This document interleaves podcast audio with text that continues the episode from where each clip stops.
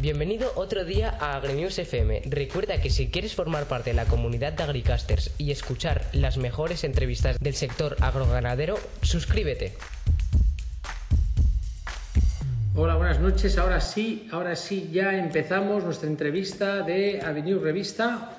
Avenews de América Latina, Avenews España, revista Avenews. Hacemos una entrevista cada, cada martes a esta hora. Eh, hora nocturna para los españoles, hora un poquito más decente para Latinoamérica.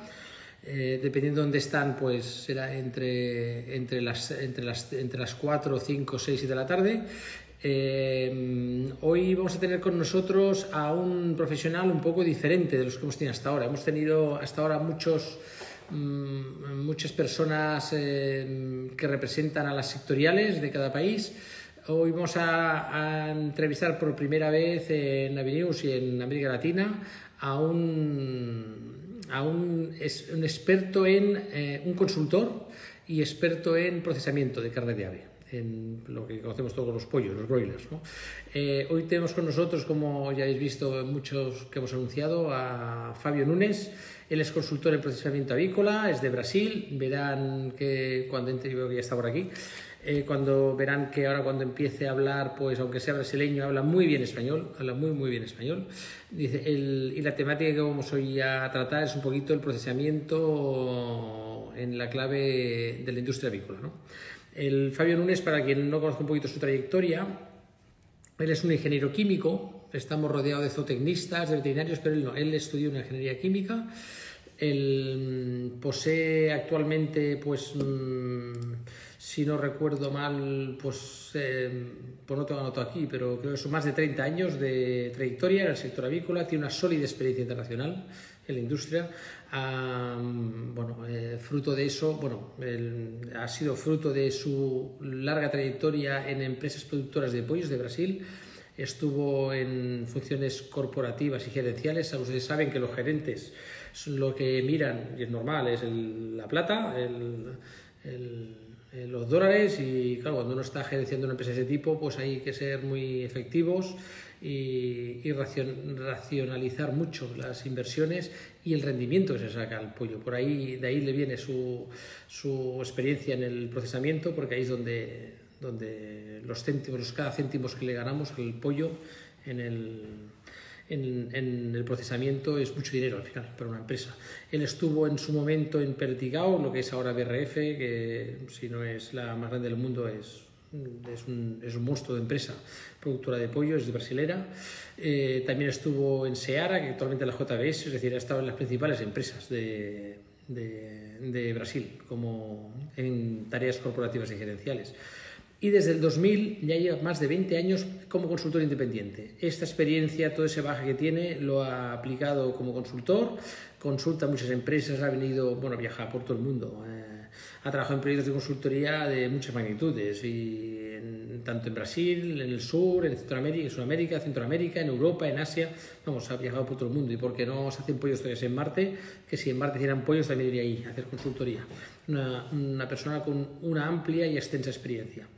El, su foco siempre ha sido la optimización en la operación de la faena, en la calidad, el rendimiento, lo que hablábamos, ¿no? Un gerente de una empresa productora de pollos, al final lo que, va, lo que tiene que hacer, y es su función, es sacarle rendimiento al pollo ¿eh? en, el planta faena. Y mm, también ha, ha, trabajado en la capacitación de personal. Eh, es, es, es conferencista de de muchos, bueno, de muchos programas técnicos en la Poultry School en español, en la Universidad de Georgia, en Estados Unidos. Desde el 2009 se lleva 12 años allí. También en la Meat School en español en la Universidad de Texas, en la Texas Tech, desde el 2019, desde hace dos años. Eh, una cosa que también tengo que decir, ha sido conferencista de eventos de Agnews, ha venido a España, ha sido invitado a España y ha participado en eventos nuestros de para lo que decimos en España los mataderos, ¿no? a los, eh, profesionales de los mataderos, que en América Latina son las plantas de faenado y procesamiento. Eh, contribuye regularmente con publicaciones, sitios web técnicos en Brasil, Estados Unidos y Europa y evidentemente es uno de nuestros autores destacados en la América Latina. Les sugiero a todos que sigan nuestra web, avenidavicultura.info. Ahí hay mucha información de él que publicamos habitualmente y además es uno de los grandes articulistas que tenemos afortunadamente, y esperemos que por tiempo. Eh, y evidentemente en Brasil es un gran conferencista también de Brasil. Bueno, yo como ya está por aquí, ya me he enrollado mucho. Eh, bueno, también tengo que decirles que es una persona que le gusta mucho el deporte. ¿eh? Yo sé que se mete por la mañana mientras la gente está durmiendo, él se levanta, se mete, mm, hace 16, 18 kilómetros andando, le gusta la bicicleta, como a mí. Y es, es, un, es un deporte que compartimos y eso le ayuda de forma eh, porque la, mm, estar sano físicamente nos ayuda a todos también estar sano mentalmente. Y podemos trabajar mucho, pero el deporte es importante. Bueno, eh, Fabio, ¿qué tal? Hola Luis, buenas noches. Muchas gracias por la oportunidad de estar con ustedes una vez más. Un, gusto. Me he enrollado mucho, ¿eh? Como siempre, ¿eh? No, no te preocupes, no te preocupes, es parte, es el protocolo, ¿no? El protocolo, hay que seguirlo. bueno, el, más que el protocolo, yo creo que era importante presentarte adecuadamente porque, bueno, tú eres una, persona importante en el mundo de la industria avícola. Y, Muchas gracias. Y, tenía que decir un poquito, porque yo creo que, que, ya casi todo el mundo te conoce a ti eh, en ese sector, pero bueno, pero para aquel que esté un poco perdido y no y no esté muy situado, era, importante situarte, porque digo, el, que no te conoce está un poco perdido. ¿eh? Ok, perfecto, muchas gracias por hacer mi marketing. Sí, en, esta entrevista se retransmite también a través del Facebook Live de Avenues América Latina. Ahí tenemos, fíjate, tengo que decirte que en, Facebook ya tenemos a la revista Avenues, es la revista con más seguidores del mundo. O sea, en agricultura. Felicitaciones. Sí, pero ya ni inglés, ni en chino, ni. O sea, nosotros ya tenemos más de 100.000 seguidores en Facebook de Avenues América Latina. Y, Fantástico. Y aprovechamos también pues, para retransmitirlo también en directo a través del Facebook, que es importante los seguidores que tenemos ahí que nos sigan. Y, y, y, los que entran ya verán que hay más gente siguiendo entrevista en directo en Facebook que en Twitter actualmente. Pero bueno, el, la entrevista hacemos a través de, de, del Instagram, perdón que me, he confundido, dicho mal. Eh, bueno, entonces hemos ido a hablar con una persona como eres tú, que eres un especialista en, el procesamiento, en faenado. De, Así es. Y, entonces, claro, hemos querido, por la primera entrevista que hacíamos a alguien de procesamiento y faenado, hemos querido ir a Brasil. Porque claro, Brasil es donde se, bueno, no sé cómo está el ranking, pero bueno, es de, uno de los principales productores del mundo de pollos y donde más se faena el pollo. Entonces, qué mejor que un brasilero, ¿no? Para, para, hablar de esto, brasileño. Entonces, y además ese Brasil es el mayor exportador de pollo del mundo, ¿no? Y, según, y parece que es el segundo productor mundial, ¿no? De, sí, el segundo productor mundial en este momento, sí. Después de Estados Unidos, pero yo creo que os queda poco, ¿eh? Yo creo que os queda poco para, para alcanzar Estados Unidos. Bueno, eh, esta posición que ha adquirido Brasil en el mundo y que va en, creciendo, ¿no? A través de los años, se debe a un conjunto de de variables, ¿no? Desde, desde tu punto de vista, ¿qué es lo que ha hecho que Brasil sea el, segundo, el primer exportador de carne de ave del mundo y el, y el segundo productor del mundo de carne de pollo? Bueno, es una pregunta bastante interesante yo pienso que eh, la historia ha demostrado que lo que impulsó el gatillo de todo esto ha sido la visión de los empresarios avícolas que en los años 70 percibieron que la avicultura ya como marchaba en este entonces sería más grande que las fronteras del país y decidieron hacer su primera exportación del año 75 al Medio Oriente. Se, exportaron tan solo 3.600 toneladas de carne de pollo, de pollo congelado, en, realidad pollo griller a, Saudi Arabia en ese entonces. Y a lo largo de los años fue la percepción de que teníamos los recursos naturales necesarios para seguir haciendo el trabajo. Teníamos tierra, teníamos granos, teníamos agua, teníamos una mano de obra de excelente calidad y teníamos un Ministerio de Agricultura que definitivamente avaló la calidad física y sanitaria de los productos brasileños. Entonces, este conjunto de factores naturales, empresariales y, y, estructurales permitieron que Brasil, de alguna manera, sacara el jugo a toda esta oportunidad que se abrió a partir de la primera exportación. En este entonces, es interesante comentar, cuando hicimos la primera exportación, el mercado mundial de avicultura era dominado por, España, por Holanda, Francia y Dinamarca. Y Brasil era en este, en este medio un chihuahua entre los perros grandes que había, ¿no? Y vinimos creciendo, creciendo, creciendo, creciendo, y a lo largo de los años, por presuponer que nos convertiríamos en una amenaza, nos fueron echando exigencias, exigencias, exigencias, exigencias, que al final se convirtieron en oportunidad de crecimiento, en oportunidad de ganancia, en oportunidad de mejora. O sea, de alguna manera, todos los limones que nos echaron a lo largo de los años como exigencias comerciales, sanitarias, se convirtieron en limonada. Y tratamos de sacar provecho a todo esto y logramos crecer. O sea, la exportación, la primera exportación que hicimos en el año 75 fue de tan solo 3.600 toneladas. Para este año se estima por encima de 4 millones de toneladas. Mandamos pollo a 160 países del mundo. Entonces, yo pienso que ha sido una trayectoria bastante, bastante exitosa, pero gracias a un conjunto de factores. Mm. Eso es como dicen, esto es como cuando tienes, cuando tienes cuatro hijos y a uno no le, le pones todos los problemas del mundo para estudiar, le das todos los problemas del mundo para... Al final, a base de levantarse y espabilarse, él consigue haciéndose el más exitoso de todos. Definitivamente, definitivamente. Esta, este, esto ha sido, definitivamente, esta, esta, ha sido de alguna manera la trayectoria de la industria avícola brasileña. Y hemos, de alguna manera, también hay otro diferencial importante que hemos aprendido sobre la marcha, que fue el hecho de, atender de una manera muy especial a todos los clientes, diferentemente de muchos otros países que dicen a los clientes, mira, esto es lo que tengo. Brasil busca entender, mira, ¿qué quiere usted?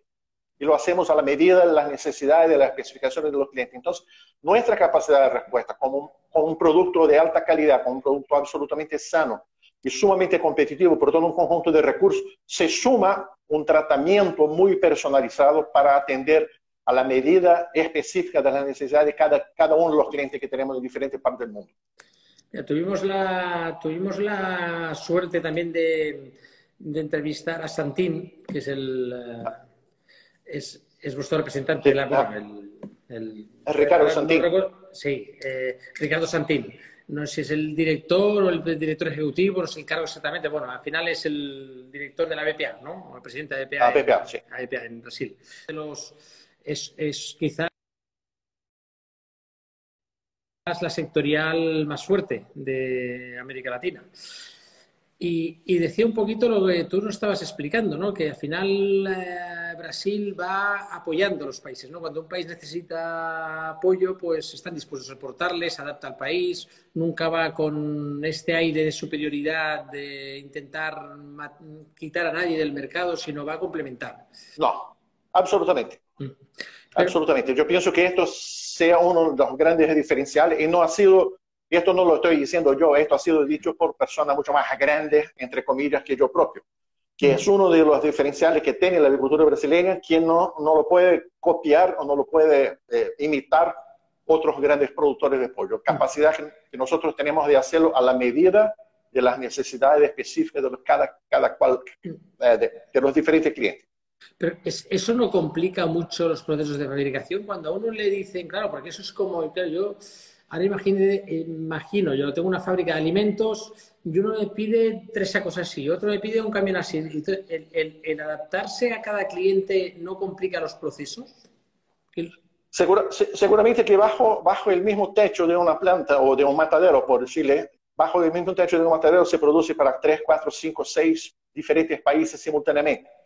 Pienso que esto también nos ha dado una otra ventaja competitiva importante, el poder producir productos diferenciados al mismo tiempo, sin tener la necesidad de tener varias industrias o industrias cautivas para este tipo de producción. O sea, una gran flexibilidad operacional eh, de la mano con un, un, approach, un abordaje de los clientes de una manera muy personalizada, hace con que todo esto de alguna manera se cierre con broche de oro, permitiendo que de alguna manera aumentemos nuestra competitividad y nuestra presencia internacional, ¿no? Vale, el, yo entiendo que al final eh, un mercado tan importante como el brasileño, con una capacidad de producción tan grande o tan importante y que se adapte al mercado, al final es, es una fórmula de éxito. Pero yo me imagino que aquí el costo de producción tendrá algo que ver también, ¿no? O sea, imagino que también no, no solo es adaptarse, también supongo que los costos de producción en Brasil, cuánto cuesta producir un kilo de pollo en Brasil? Yo no, tengo, yo no tengo el número absoluto, pero le puedo dar el número comparativo. Tenemos el costo de producción más bajo del mundo, porque esto, como le, como le comentaba al inicio, ha sido una otra gran ventaja que los empresarios agrícolas percibieron y trataron de sacarle provecho. Como tenemos tierra, como tenemos suelo y tenemos granos, que es la parte más costosa, el grano representa 75% del costo de producción de pollo vivo, el grano no es el alimento. Entonces, al tener el grano, ahí al lado puedes sacarlo por la ventana de la fábrica y producir tu alimento a un costo sumamente barato. Y, y el pollo que va a comer este alimento va a resultar igualmente muy competitivo y muy barato. Entonces, la calidad, aliado a la competitividad por el precio, a la calidad microbiológica y a una, una capacidad de producción eh, a la medida de las necesidades de los clientes, yo pienso que forma un conjunto interesante de atributos ¿no? de la agricultura y que le ha permitido eh, crecer a lo largo de los años, expandir su frontera mucho más allá del territorio brasileño. Sí, sí, no, eso está claro. Y yo he tenido también la suerte de poder estar en los eventos locales que, se realizan en Brasil. ¿Tienen ustedes una capacidad, o sea, en, es decir, yo sé, en España eh, se organiza un pequeño congreso avícola, un pequeño con un pequeño, de un pequeño, se organiza el congreso principal de la agricultura española, por ejemplo, y, como mucho pues, pueden encontrarse 500 personas cuando es todo un éxito, éxito, éxito. En Brasil, cualquier evento, aparte que hay muchos, o sea, cualquier evento, por pequeño que sea, tiene mil personas en la agricultura, por pequeño que sea. Sí, pero también, sí, pero también tenemos que considerar el, volumen de gente. Estamos hablando de que en Brasil somos 209, 210 millones de habitantes, o sea. Entonces, cualquier cosa acaba no sé, avolumado, ¿no? Sí, sí. Vale, entonces, el, claro, el, claro, el Brasil es un gran exportador, un gran productor de pollos, tiene, tiene terreno, tiene granos, tiene agua, tiene calidad sanitaria, tiene, tiene las plantas de procesado y procesamiento ya y los productores con mucha experiencia para producir, porque además son grandes productores hace años. Pero dentro de, de, de, todos estos eslabones de producción, el, ¿cuándo se puede decir que empieza y termina? Eh, la cadena de procesamiento avícola inicia con la reproductora algunas empresas, algunas empresas creo que tienen abuelas, pero ya no es tan común, pero empieza con la reproductora, pasa por la planta de incubación, va a las granjas de engorde, pasa por el matadero y termina con la distribución. Estamos hablando de cinco o seis eslabones que son interdependientes y interactúan las 24 horas del día simultáneamente unos con los otros. Porque tal cual una cadena, esto funciona como eslabones, donde la fortaleza del conjunto depende de la fortaleza individual de cada parte. Mm. estamos hablando un poquito de lo que es la, la exportación, la comercialización, em, y, no sé si he entendido bien, no, no, me acuerdo exactamente cuántos países ha dicho, pero eran, son muchos países. 160. 160. Vale, eso es medio mundo. eso es medio mundo. entonces, para cumplir con todos los requerimientos de los exportadores de carne de pollo en canales o de especie, ¿cómo, cómo se organiza la, la, mm, cadena productiva para cumplir con todos los requerimientos de cada país, cada región? Sí, es muy interesante la pregunta porque esto nos da también una visión interesante de lo que se hace en la agricultura brasileña. O sea, los pollos vivos son producidos en función al tipo de mercado, al tipo de producto para los cuales se van a utilizar como materia prima. Entonces, los pollos, los pollos ya vienen de campo con el peso o, dentro de un rango de peso que mejor se adapte a las necesidades del mix de producción, de los diferentes cortes, de los cortes con hueso, sin hueso y de los diferentes pesos de canales requeridos por los diferentes mercados con los cuales trabajamos. Entonces, eh, esto, esto nos permite, esto nos permite eh, optimizar el aprovechamiento comercial de los lotes de pollo vivo, porque si lo sacáramos así, de una manera descabellada, sin tener un control sobre el peso vivo, la capacidad de aprovechamiento comercial de los lotes se reduciría mucho, esto aumentaría los costos de producción, reduciría la rentabilidad de la operación y por consecuencia la capacidad de respuesta a los diferentes mercados. Entonces, el, trabajo de, trabajo de la faena empieza con la programación de los pesos vivos, de los pollos que tenemos que sacar a la medida que avanzan los diferentes eh, pedidos de producción para los diferentes clientes dentro de sus especificaciones particulares, ¿no? El, el claro, cuando el, el, momento en el que usted es especialista es, claro, eh, cuando llegamos hasta el galpón, ahí están todos los veterinarios, pero usted su trabajo como consultor empieza cuando llega el pollo llega al, a la planta de faena. ¿no? Entonces, dentro de la, de la planta de faena, el, se pone, ¿cómo es el proceso para tener un buen pollo? ¿Cuál es el proceso que, cómo, cómo se tiene que gestionar la salida, la prefaena, la salida del galpón hasta la, hasta la planta de procesado y cómo son el procedimiento de recibimiento y cómo, para que haya una buena calidad de canal y no haya pérdidas ahí. Como le comentaba anteriormente, eh, la cadena de procesamiento avícola es como si fuera una, una, cadena de acero. Entonces, de verdad que la calidad del pollo recibido en la planta se empieza a construir mucho antes, cuando se alojan los pollitos bebé. A partir de ahí ya estará establecido que estos pollitos serán sacados con el peso X a la edad de X y todo el esfuerzo y toda la tecnología, todo el conocimiento de los granjeros y de la empresa es puesto a servicio de los pollos durante el engorde para asegurar que se convierta en los pollitos y, de, que esta conversión eh, le permita eh, eh, sacarle provecho a su potencial genético. Y se construye una canal de tal manera que esta materia prima resulte de primera calidad. Lo que hacemos en la planta es tomar todos los cuidados necesarios por intermedio del manipuleo de los pollos y por intermedio del uso de la tecnología para no dañar esta calidad, sino que preservarla desde, desde que se recibe hasta que se despachan los productos eh, por, la, por la expedición o por, o por los cuartos fríos. Entonces, lo mejor de la tecnología, lo mejor de las prácticas de bienestar animal, lo mejor, de los lo mejor del conocimiento de los diferentes eslabones de esta cadena son puestos en marcha para preservar la integridad física y el rendimiento de la canal. Porque al preservar la calidad y la integridad física de la canal, estamos maximizando el aprovechamiento comercial, al mismo tiempo reduciendo los costos de producción y maximizando eh, los ingresos de la empresa, por reducir de esta manera la segunda, o sea, hay como hay dos etapas. La etapa, más productiva desde que el pollito bebé empieza, eh, llega a la granja y después está la parte del faenado, que es otra parte. En, la parte primera, o sea, la industria brasilera lo hace diferente a otras industrias, tiene unas condiciones climáticas diferentes, tiene algún sistema de carga, algún método de, de, cosechado o recolección de pollos automáticos o lo hacen manual. ¿Qué, es lo que diferencia para que sea la agricultura brasileña del resto de agriculturas del su entorno? Eh, yo pienso que es un conjunto de variables. En realidad, procuramos hacer a cada eslabón de la cadena el trabajo de la mejor manera posible. O sea, capacitar a la gente, reconocer a esta gente, valorar a esta gente para que ellos retribuyan este reconocimiento, este valor que les damos a su persona y a su trabajo en la forma de un manipuleo adecuado de estos pollos de esta manera, preservando la calidad. La recolección o el pillado o la captura de los pollos se hace de una manera bastante convencional, como se hace en España, por ejemplo, en Portugal ¿no? y en otras partes de la Unión Europea. Lo hacemos manual, no usamos equipos en este momento, porque esto requeriría de cambiar definitivamente el acceso a las granjas, cambiar las granjas, o sea, sería una situación muy complicada.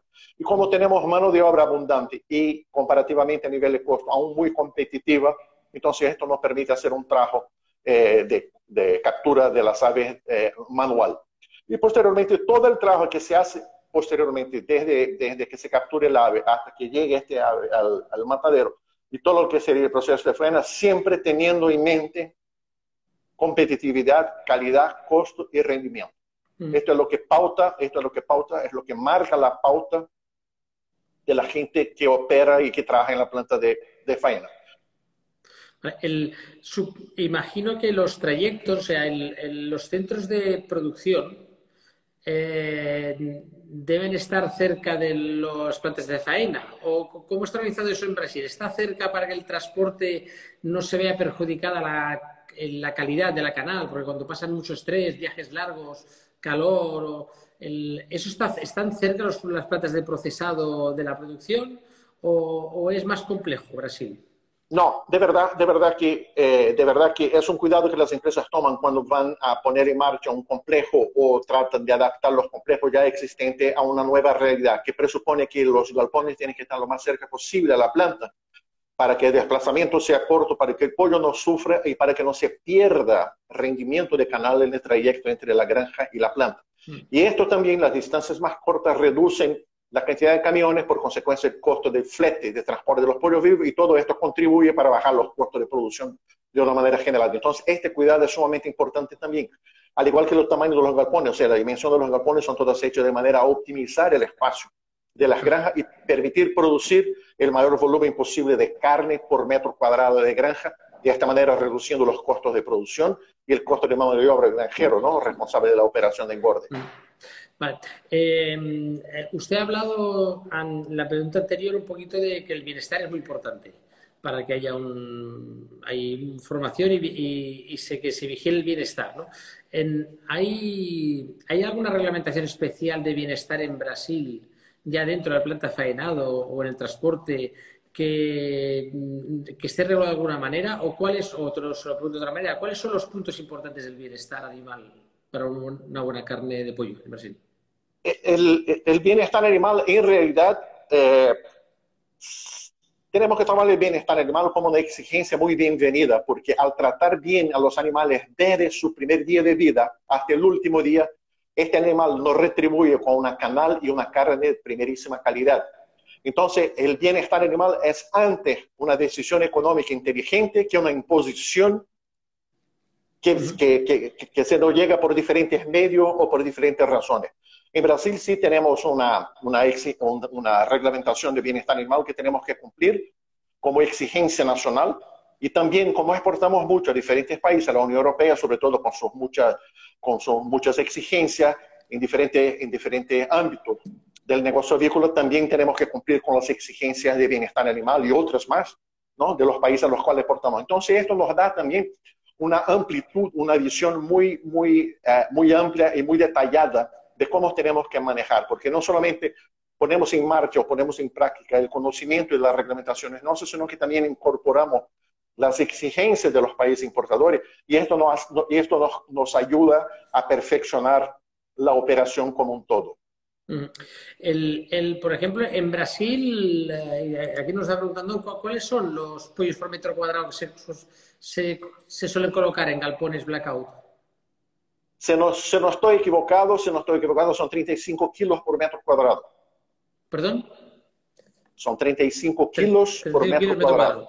Vale, entonces eh, aquí se utiliza la estrategia, por ejemplo, del clareo, que se ponen más animales y después se clarean a cierto y se les deja crecer el resto de la manada. No, no, no, no es una práctica común dentro de las grandes empresas de Brasil, porque esto tiene un serio inconveniente, mientras de alguna manera favorece, tiene ciertas ventajas a nivel, a nivel de producción, esto acaba por lastimar la calidad de la canal de una manera irreversible, perjudicando posteriormente el aprovechamiento y el uso de esta materia prima a nivel de planta eh, posteriormente, ¿no? Bueno, ahí... Esta es una hay muchos países... esto es una práctica... Sí, esto es una práctica, como le iba a comentar, esta es una práctica muy común en varios países de Centro y de Sudamérica. O sea, usar el clareo ¿no? para, como práctica productiva corriente, ¿no? Ustedes al final ponen los pollos que tocan por metro cuadrado y, y cuando acaba el no se mueven los pollos, sí. la planta y fuera. Eh, es, como, se usa en, en, la, en, la, jerga de la industria, all in, all out. Vale, el proceso, el, el, me imagino que los días de producción son los mismos, más o menos, ¿no? Que el resto de países, ¿no? Que nos, que nos vamos a 42 días, 45, ¿cuántos días nos vamos de producción de pollos en Brasil?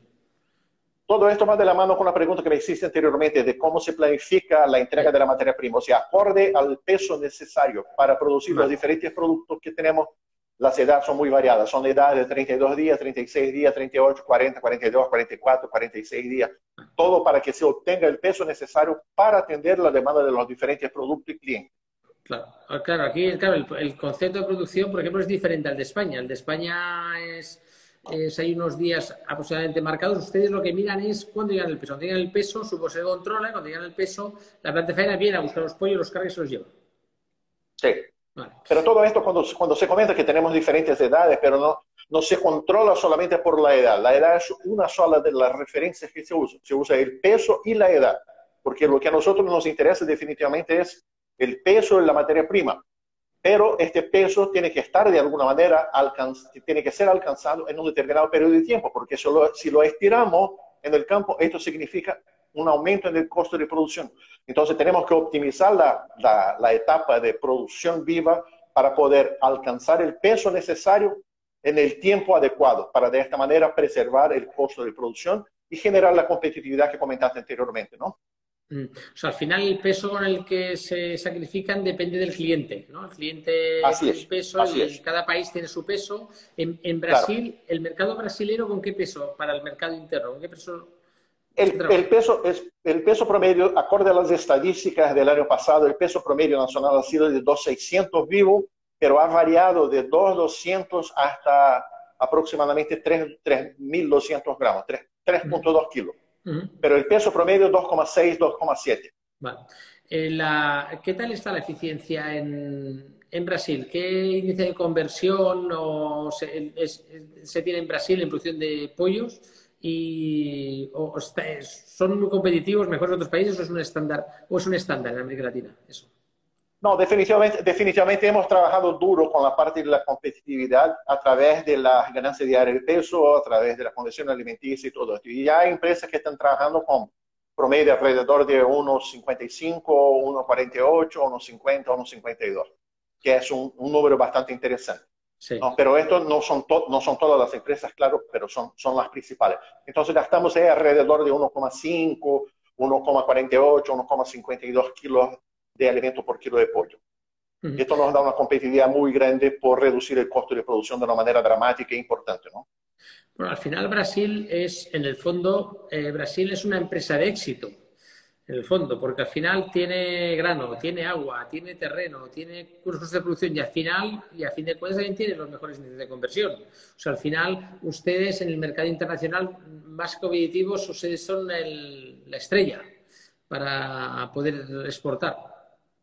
Sí, pero yo pienso, yo pienso que de alguna manera, para estar en un mercado tan, tan, tan exigente como es el mercado internacional, con tantos proveedores, usted tiene que hacer su mejor para de alguna manera destacarse, asomar, ¿no? Salir de lo que sería el promedio y de alguna manera eh, tratar de brillar, ¿no? Y pienso que hemos hecho, hemos trabajado mucho, hemos sudado la camisa a lo largo de los últimos 30, 40 años para lograr la posición que hemos logrado. No ha sido un esfuerzo fácil, pero ha sido un esfuerzo continuo y de muchas manos y de muchas cabezas, por supuesto, ¿no? Uh -huh. A mí siempre me han dicho en, en, casa, en mi familia, que al final el trabajo, para, para uno ganar dinero hay que trabajar. Y cuanto más duro sí. se trabaja, más se gana. Es así. así Eso, es una, y es un poco, ustedes han hecho lo que decimos en España, los deberes. Han hecho los deberes los en casa, ¿no? Y, y, cuando, y cuando han ido, se han encontrado que... El, el, aquí hay alguien que nos pregunta, no sé, claro, usted estaba especializado en, en, en, en exportación o en, procesamiento, ¿no? Nos pregunta cuán grande es el desafío con la salmonela para la exportación de pollo en Brasil. Esta es una pregunta interesante, yo ya estaba seguro que iba a venir. En realidad son dos, son dos pilares los que sostienen la agricultura industrial en cualquier parte del mundo es la sanidad en el campo y la inocuidad en el matadero. Si usted tiene sanidad y no tiene inocuidad, o viceversa, usted nunca será una empresa agrícola exitosa. Entonces tenemos la preocupación con la sanidad, porque esto va de la mano con el costo de producción, la competitividad, con el peso, con la ganancia peso. Y también tenemos la, la preocupación extremada 24 horas por día, 7 días a la semana, con lo que sería la inocuidad de los productos. Y yo prefiero no hablar de Brasil y de la inocuidad de los productos brasileños. Yo uso como referencia los 160 mercados que compran pollo de nosotros, que ellos son los que avalan la calidad que tenemos y no nosotros. O sea, tener el privilegio de exportar para la Unión Europea, que sabemos tiene un nivel de exigencia que es fantástico, y poder estar en ese mercado desde hace, no sé, 30, 40 años, poder exportar a Japón, que tiene un nivel de exigencia sanitario tremendo, y poder estar en este mercado desde hace 40 años, o sea, son, son, son los clientes nuestros en estos 160 países los que avalan la calidad de los productos nuestros y no nosotros. No sé si me explico. No, se ha explicado perfectamente. perfectamente se ha explicado. El, ya hay además varias personas que me están preguntando lo mismo aquí, a través del... ¿Qué, qué, porcent, qué rendimiento tienen de canal en la faena ustedes? Esto creo que está alrededor hoy día del 72, 73, algunas veces 74% de canal seca antes del enfriamiento. Diferentemente de España, diferentemente de la Unión Europea, el enfriamiento nuestro se hace básicamente en agua, ¿no? Uh -huh. Es un enfriado en agua.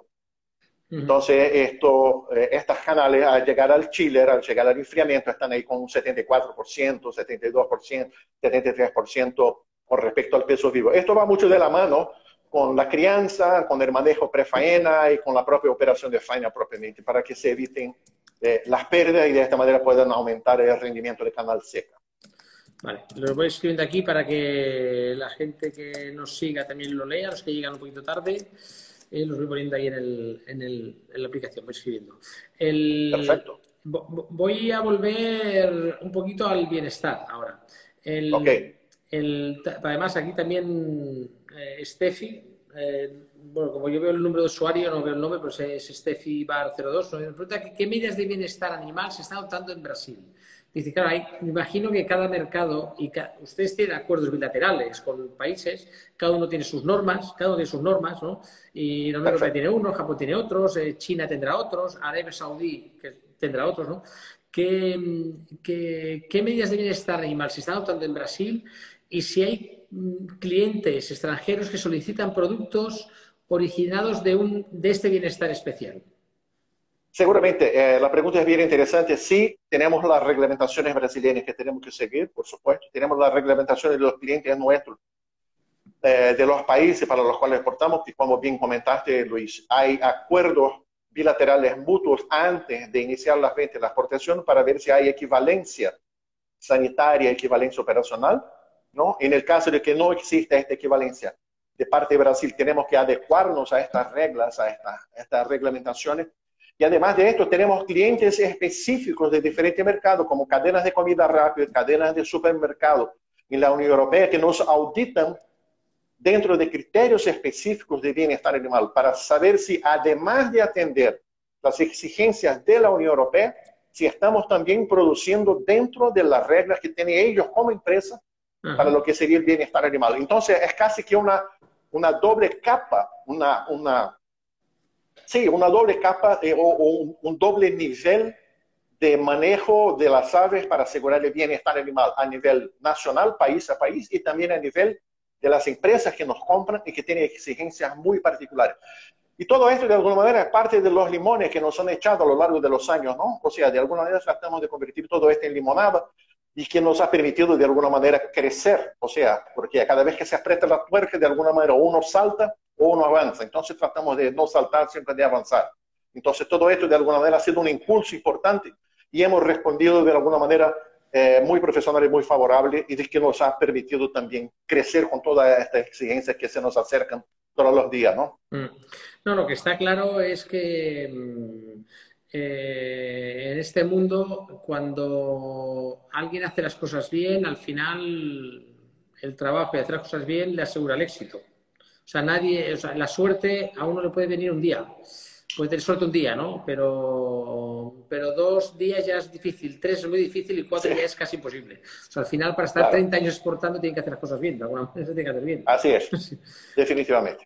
El, ahora, por ejemplo, el mercado, una cosa que nos, nos encontramos a menudo, ¿no? Que recibimos correos de eh, China, es un gran importador, ¿no? De carne, de carne de pollo.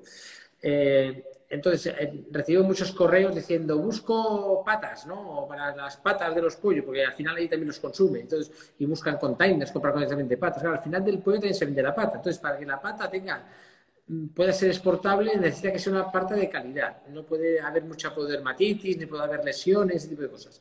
Entonces, claro, esto ahora va relacionado con una pregunta que hay aquí, que es una de las cosas que quería preguntarle, es cómo gestionan la cama, el control ambiental, el manejo en las granjas para que estas patas estén, sean sanas y puedan ser exportables. Esto de alguna manera va de la mano con lo que sería el bienestar animal en un primer momento, porque sabemos que las patas callosas, esto inflige dolor, perjudica la movimentación de los pollos, limita el acceso a los comederos y a los bebederos. Entonces no queremos que esto pase, porque por un lado esto hace sufrir al pollo y segundo, esto retarda el crecimiento y eleva los costos de producción. Y segundo, las patas son, como las otras partes del pollo, una parte económicamente importante para los principales exportadores, en el caso de Brasil y Estados Unidos. Entonces, hacemos todo un gran esfuerzo usando lo mejor del manejo y de la tecnología para poder producir camas que tengan un impacto mínimo sobre la calidad de las patas de los pollos. tenemos una gran ventaja comparado con otros países, sobre todo la Unión Europea. España en algunas partes, Portugal menos, pero sobre todo en la parte norte y centro de la Unión Europea, por el tema del invierno. O sea, es mucho más difícil controlar la calidad de la cama dentro de un clima frío que en un clima tropical como el de Brasil y de otros países de Latinoamérica. Entonces, esto también, una vez más, la mano de Dios nos ha dado una cierta ayuda para que pudiéramos eh, eh, de, una manera más fácil manejar lo que sería la operación del ambiente de los galpones, que es una variable sumamente complicada eh, de manejar. Mm. Sí, que aquí en, en, Europa el invierno, claro, el invierno, el invierno, bueno, el invierno nuestro europeo hace mucho frío en Europa, entonces el, el aire entra muy frío en la granja. Y, y, cuando entra muy frío y se calienta de golpe, se moja la cama, se moja.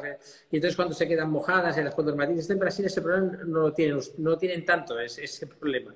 Pero claro, en Brasil se produce, claro, habrán galpones abiertos con ventilación natural, ya imagino, o ya harán de, de, control ambiental controlado, ¿no? controlado. Se, se estira el, tipo túnel, la ventilación tipo túnel o transversal, como, aunque esté abierto, ¿no? Se, se, se hace transversal, se hace túnel. ¿Cuál es el sistema de producción más habitual en Brasil?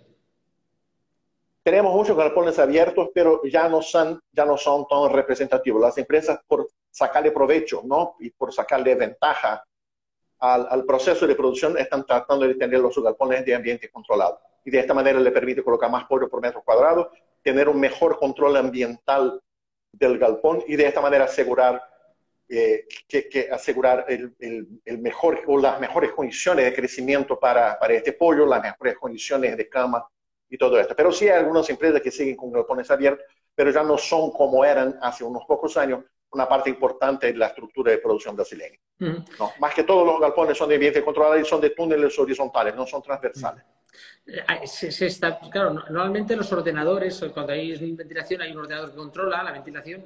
Eh, imagino que se controla por kilo de carne, no por un animal, se controla por kilo de carne. Eh, ¿Hay algún estandarizado de ventilación tipo túnel? ¿Hay una ventilación mínima, velocidad mínima del aire en los tipos túneles?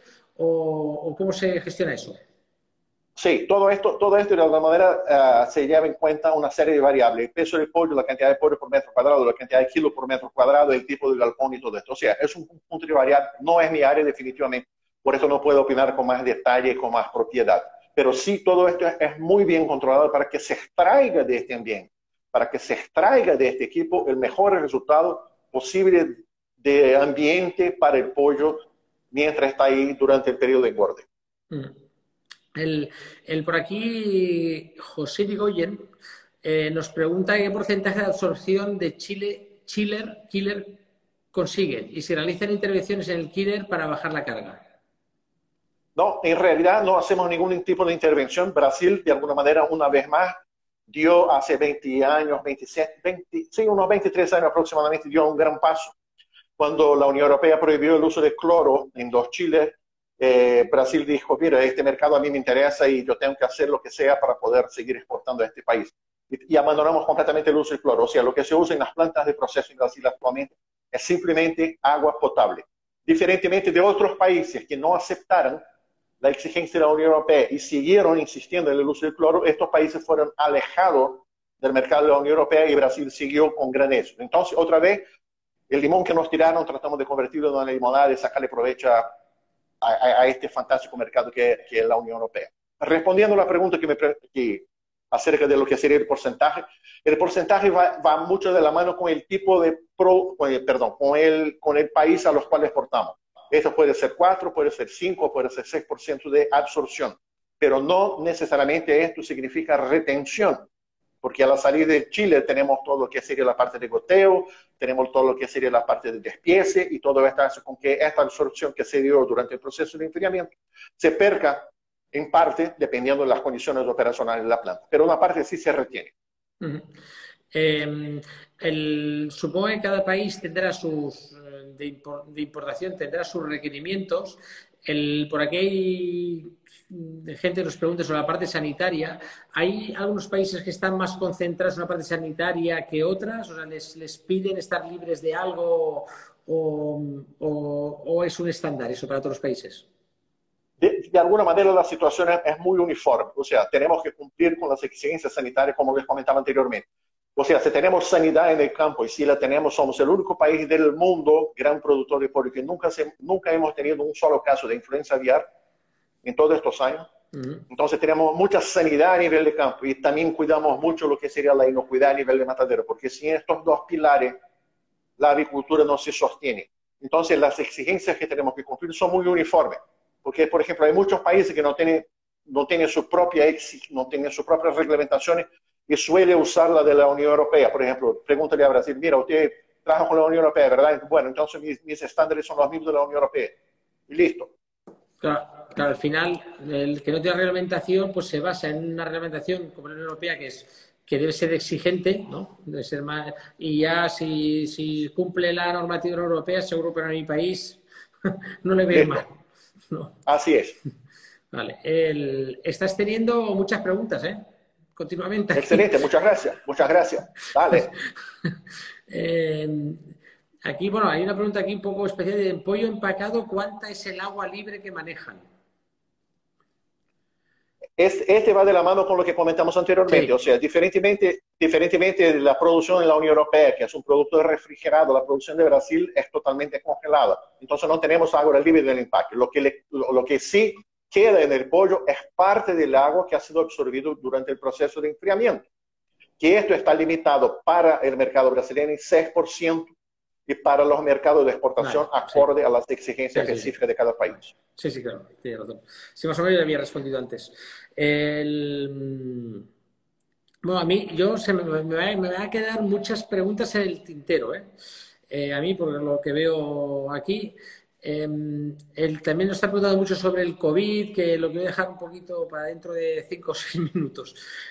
una pregunta que le quería hacer yo que no tenía yo en mi agenda de hoy, pero las veces que he estado en Brasil he tenido la suerte, las empresas de genética pues me han invitado a algunos eventos que han organizado, he estado con, con productores de Brasil, o sea, gerentes de empresas de productos de pollo de Brasil, y ahora se estila mucho, o, tengo la sensación que se estila mucho en que las empresas brasileñas se mueven a países como Arabia Saudí y se ponen a producir allí este, o sea, el que, e, ese paso, ¿por qué? O sea, pregunto, ¿por qué hace una empresa brasileña? ¿Le sale más rentable al país a producir? ¿No le sale más rentable quedarse en el país, aumentar la producción y enviar más, más, mm, más containers?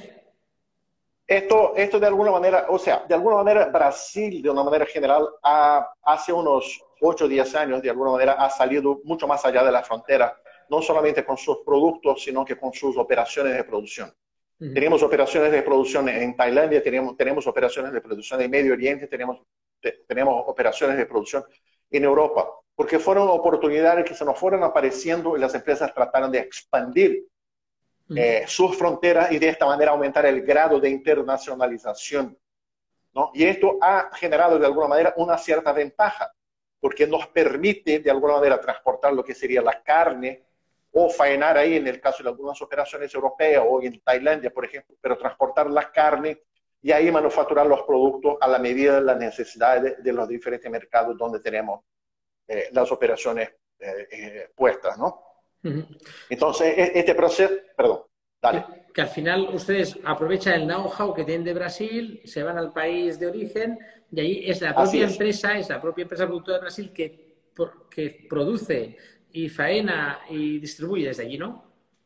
Así es. O sea, de alguna manera, o lo hacemos con operaciones propias como BRF, por ejemplo, como JBS o como Marfrig, por ejemplo, o hacemos a través de joint ventures con empresas locales, como un, como un proyecto grande que tiene de BRF ahora, por ejemplo, en, en, en Saudi Arabia, por ejemplo, ¿no? Entonces, operamos de diferentes maneras, pero todo con el objetivo de sacarle provecho a, las oportunidades que se abren por la competitividad que tenemos en la producción de la carne, que es la parte más costosa. Em, bueno, eso. Bueno, me hablan de nipples de comederos y de campanas, pero eso yo ya en marcas no creo que tengamos que entrar ahora, que es la mejor campana, el mejor nipple, porque yo supongo que imagino que cada, cada empresa y cada productor tendrá su preferencia ahí. Así es. y aparte yo creo que es casi todo va bien, al final es cuestión de saber manejarlo, ¿no? y saber... Por supuesto. Y hay, bueno, y hay granjas que funcionan de una manera y otras que de otra, y uno no sabe por qué, ¿no? Mejor. Sí. El, el, una pregunta que quería hacer, que ¿cómo han vivido esta crisis de, aunque déjeme introducirlo un poquito, y se ha hablado tanto, tanto del COVID, ya estamos un poquito hartos de todo esto. Yo creo que ya tenemos que empezar a olvidar, no, sé que suena mal, ¿no? Olvidarlo, ¿no? Sí tenemos que empezar a cambiar un poco el chip, ¿no? Interno. Pero no, ¿cómo ha vivido este proceso, cómo se ha vivido este proceso en Brasil? Este proceso fue bastante interesante, Luis. Eh, eh, al igual que otros países, al igual que otros países del mundo, la Unión Europea, por ejemplo, hemos tenido al inicio un bajón a nivel de consumo, porque la gente no podía salir de la casa para ir al mercado, la gente se quedó sin empleo, entonces se redujo la renta y hubo un bajón en, en, el consumo. Pero antes que esto de alguna manera eh, repercutiera hacia atrás en la cadena de procesamiento, las empresas reaccionaron a este bajón de consumo a nivel de mercado nacional, buscando oportunidades a nivel de mercado internacional. Entonces esto ha sido por decir, una reacción fantástica y con un timing exacto, porque nos ha permitido de alguna manera evitar que se redujera la capacidad de producción a nivel interno por el bajón que hubo de consumo y que siguiéramos produciendo y de alguna manera sacando provecho a la demanda inmensa que hubo de diferentes mercados a nivel del mundo por la rotura que hubo en sus cadenas de producción. Entonces, crecimos de una manera violenta en un, un plazo de tiempo muy corto por la capacidad que tuvimos de respuesta de, de, desviar el producto del mercado nacional al mercado internacional. Y esto ha sido no solamente para los pollos, sino que para las reses y para la carne de res y para la carne de cerdo también. A tal punto que las exportaciones de este año, en el primer semestre, han sido estupendas a nivel de volúmenes y a nivel de valores. Entonces, esto de alguna manera nos muestra eh, el, el, la percepción del empresario brasileño, la capacidad de reacción la capacidad de, innovación con respecto a sus canales de venta, evitando problemas económicos a nivel interno y tratando de compensar todo esto con un mayor volumen de, importación. Mm. Tuvimos problemas, tuvimos problemas, sí, tuvimos plantas cerradas temporalmente por problemas de incidencia, por picos de, casos de COVID y todo esto. Creo que en este momento la capacidad de producción en Brasil deberá andar alrededor de un 90% tenemos plantas con capacidad de producción reducida. Hemos tomado, la, otra ventaja que tuvimos comparativamente a otros países es que las medidas preventivas en las plantas fueron tomadas ya en marzo, antes que la situación empeorara y obligara a, a, decisiones más críticas y más duras con respecto al funcionamiento de estas plantas. Entonces, desde marzo ya vinimos trabajando en un proceso de prevención y, y, medidas que eh, permitieron contener o aguantar eh, el nivel de contaminación en las plantas y de esta manera seguir produciendo. No tuvimos ningún problema de abastecimiento a nivel interno, mucho al contrario, en realidad permitieron eh, las plantas de res, pollo y cerdo siguieron abasteciendo el mercado nacional de una manera absolutamente normal y tuvimos la capacidad de darle respuesta a los diferentes mercados de exportación. Pero sí nos vimos afectados, y al igual que en otras partes del mundo, quizás por haber iniciado este trabajo de prevención un poco antes de que la situación se pusiera fea. No, esto nos ha dado la ventaja de poder seguir trabajando y en este momento creo que estamos alrededor de un 90% de la capacidad de producción de una manera general, quizá más, más en pollo, menos en cerdo o más en res que en pollo, o sea, más estamos ahí en un 90% de la capacidad de producción nuestra. Bueno, ustedes han hecho los deberes, como decimos en España, en Europa, a tiempo con eso, pero también tienen... Hemos hecho los deberes. Pero también tiene otros deberes hechos, que han sido los canales de exportación, porque lo que, lo que ha sucedido en España es que se ha tenido que congelar mucho pollo, porque se ha quedado el mercado interior muy tocado por el turismo. En las, vías de exportación España no las tenía, igual que las tiene en porcinos y las tiene en avicultura, no las tiene. Y nos hemos encontrado con problemas aquí con el pollo. Se ha tenido que reducir la producción más de un 20% para poder no. Y eso para muchas empresas ha sido grave en España. golpeada, ¿no? Solamente golpeada. Sí, o sea que ustedes han tenido, el tener las vías de exportación hechas ya y ser exportadores, les, minimiza estos, este tipo de... Este, este, este altibajos, ¿no? En la producción y, el consumo. Vale. El, una vez pasó esto, ¿se tomaban medidas especiales dentro de las plantas de faenado en, en Brasil? Sí, seguramente, seguramente. Al, igual que en otras partes eh, se tomaba, la, se, se, sigue tomando la temperatura, la, distancia entre los obreros, las, las, separaciones entre los puestos de trabajo por paneles ¿no? plásticos o de acrílico para impedir el contacto estrecho y cambiaron lo que serían los vestidores, los comederos, los horarios de las plantas, redujeron la capacidad de producción para tener menos gente al mismo tiempo dentro de la planta. O sea, las medidas fueron muy parecidas a las medidas tomadas, por ejemplo, en la Unión Europea, pero sin haber la necesidad de tomarlas bajo una situación de emergencia. Porque, porque vinimos haciendo los deberes, como me comentaste, porque vinimos haciendo los deberes mucho antes que la situación se pusiera crítica. Entonces esto nos, nos sacó del ahogo cuando la situación estuvo, pero ya estábamos con medidas en curso, ya estábamos con medidas implementadas que de alguna manera eh, minimizaron los impactos a nivel de producción y la capacidad productiva de las empresas de una manera general. Mm. Y además tienen también, mm, el, dentro de lo malo, eh, toda esta crisis se desató después de los carnavales. Así es. O sea, que, eso, es. que eso, que esto, si hubiera estado los carnavales por el medio, a lo mejor... No, no seguramente que la situación sería... Sí, seguramente ha sido, hubiera sido bastante crítica. Los casos empezaron de alguna manera a, asomar con mayor gravedad a partir de abril, mayo. Pero desde marzo las empresas avícolas ya escuchaban el tema y ya trataban de tomar sus medidas preventivas. Las empresas de carga de una manera general, las industrias avícolas como parte de ellas. ¿no? Mm. Eh, usted que es especialista en plantas de faenado, aquí y José Rigoyen nos pregunta cuál es el mayor desafío en la planta de faenado en el control microbiológico. Que ya no estamos hablando en producción, sino ya dentro de la planta de faenado. Sí, el mayor desafío definitivamente es asegurar que las diferentes etapas de la cadena de procesamiento reduzcan la carga bacteriana de tal forma a asegurar un producto inocuo al final de la operación, un producto que llegue al mercado con mínimo o cero riesgo de enfermar a los consumidores. Definitivamente la inocuidad de los productos, o sea, reducir la carga bacteriana es el principal desafío. Claro, esto viene de la mano con el rendimiento, con la calidad, pero definitivamente sí la inocuidad es, el, la prioridad número uno de lo que sería el proceso de faena.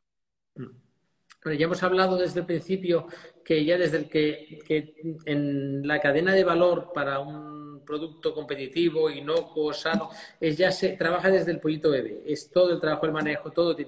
Eso. Así es. Eh, eso nos, nos, preguntan por aquí, pero eso, eso, está claro que es así. Pero el, a nivel de producción, em, ¿se están utilizando cada vez más productos naturales? ¿Cómo está el tema de uso de antibióticos en Brasil? ¿O cómo se ve el futuro? Porque si hablamos de inocuidad, una parte de la inocuidad sanitaria, pero después está la otra parte, ¿no? La parte de, de, de cada los desafíos que tiene la salud humana, ¿no? El One Health que hablamos.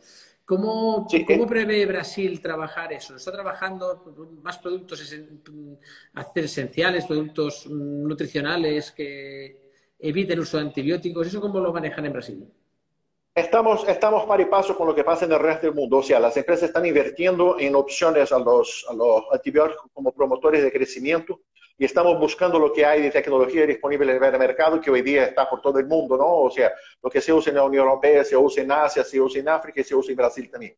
Y seguramente que las empresas están conscientes de reducir el uso de antibióticos a la excepción de los casos en que esto es fundamentalmente necesario para preservar la salud y el bienestar de las aves. Pero como promotores de crecimiento definitivamente estamos fuera de este negocio desde hace un tiempo, ¿no? Y trabajando otras soluciones que nos permitan estar alineados con las exigencias mundiales, una vez que somos un país exportador importante. nos queda poco más de minuto y medio. Así que durante ha, ha, hablado de la ha pasado la hora volando, ¿eh?